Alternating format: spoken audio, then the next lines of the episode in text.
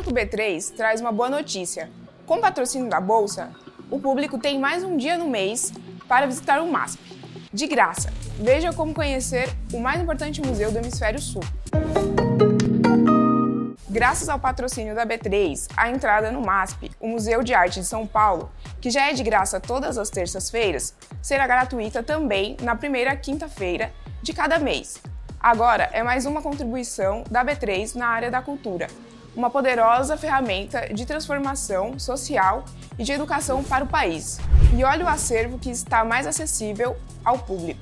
O MASP tem mais de 11 mil peças, abrangendo arte africana, das Américas, asiática, brasileira e europeia, desde a antiguidade até o século XXI.